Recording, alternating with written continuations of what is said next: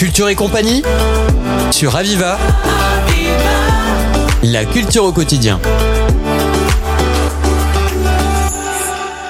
Aujourd'hui, nous accueillons Jacques Verdier. Bonjour. Bonjour. Alors, vous êtes programmateur pour l'Institut Jean Vigo et vous venez vous présenter euh, la soirée inédite du 11 septembre que vous organisez donc à l'église des Grandes Carmes. Expliquez-nous en quoi consiste une séance cinéma plein air à l'Institut Jean Vigo. Alors, une euh, séance euh, plein air à l'Institut Jean Vigo, ça commence avant le cinéma puisque nous commençons en plein jour. Nous ouvrons les portes, en particulier cette soirée-là, à 18h30.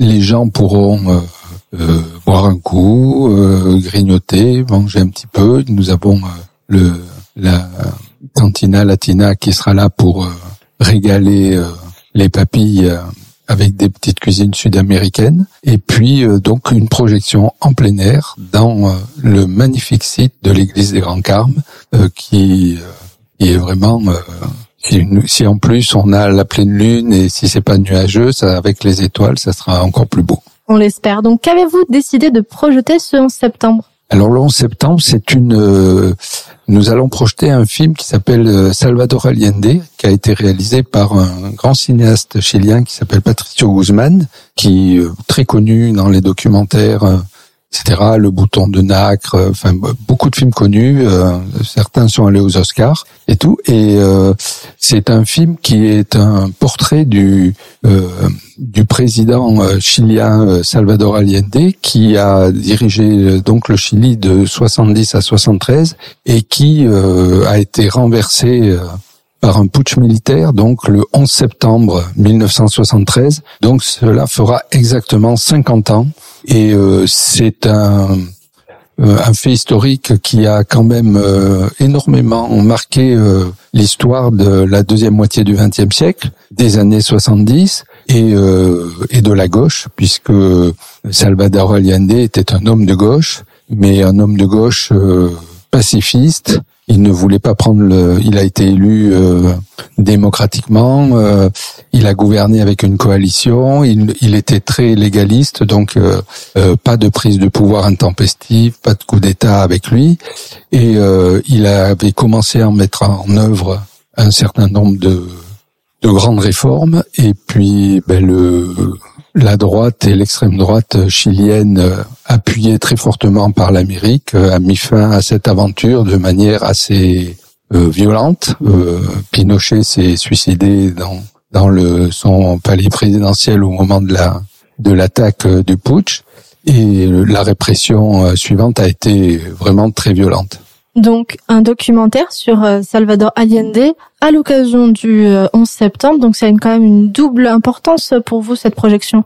Oui, c'est une importance vraiment euh, forte puisque un peu l'ADN de l'Institut Jean Vigo, faut quand même le rappeler de temps en temps, c'est les rapports entre l'histoire et le cinéma. Et là, nous avons la chance de pouvoir faire à 50 ans jour pour jour le rappel d'un fait historique que les plus jeunes ont peut-être oublié, mais qui est dans toutes les mémoires du, citoyen lambda, euh, aussi bien européen et sud-américain bien sûr, euh, parce que euh, voilà à l'époque la France a vu débarquer beaucoup de réfugiés chiliens, d'opposants politiques, des artistes. Voilà, il y a eu des groupes euh, musicaux comme Licky Lapayún, par exemple, qui ont eu du succès. Il y avait des grands cinéastes comme Miguel Litin, comme euh, Patricio Guzman, après tout ça, sont venus se réfugier en France. Donc, euh, il y a eu toute une diaspora chilienne qui maintenant euh, est reparti dans, au Chili pour pour la plupart, mais euh, qui euh, qui ont été accueillis par la France parce que Pinochet c'était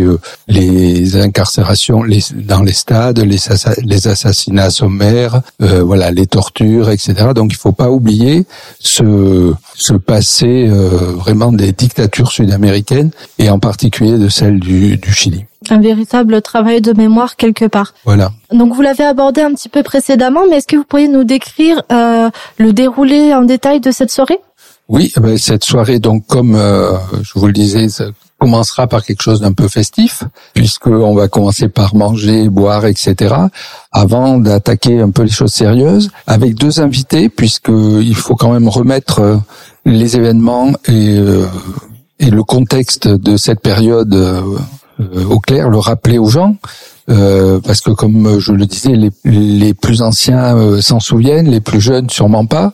Donc nous avons la chance d'avoir deux invités, le producteur euh, du film, dont l'Institut a l'honneur de on a l'honneur de le compter parmi notre conseil d'administration. Donc c'est Jacques Bidou, un producteur très important du, du cinéma français, même si presque tous ses films sont tournés euh, à l'étranger et euh, un, si un producteur engagé, hein, tous ces films parlent voilà de, euh, de l'Iran, de voilà de la mafia en, Italie, de voilà vraiment des, des, des problèmes palestiniens. Enfin voilà, il c'est un cinéaste vraiment un producteur pardon avec sa compagne Marianne Dumoulin. Vraiment, ils sont vraiment très engagés et, et donc il avait produit ce film euh, en 2004. Et donc là, euh, à l'occasion du 50e anniversaire, il le, il le ressort. Et puis euh, nous aurons aussi un historien de de l'université de Perpignan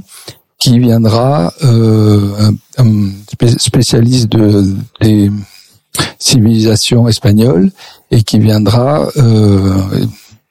et, latino-américaine, hein, bien sûr, et qui viendra plutôt alors resituer le film dans son, son contexte historique, parce que je crois que beaucoup de personnes en auront aussi besoin. Un beau traitement donc cinématographique et historique de cette période importante euh, et de cette date surtout importante pour le Chili. Jacques Verdier, je rappelle que vous êtes programmateur pour l'Institut Jean Vigo et vous organisez donc la prochaine séance euh, cinéma plein air le 11 septembre avec pour thème la dictature au Chili.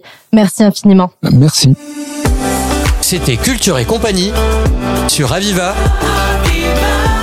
La culture au quotidien.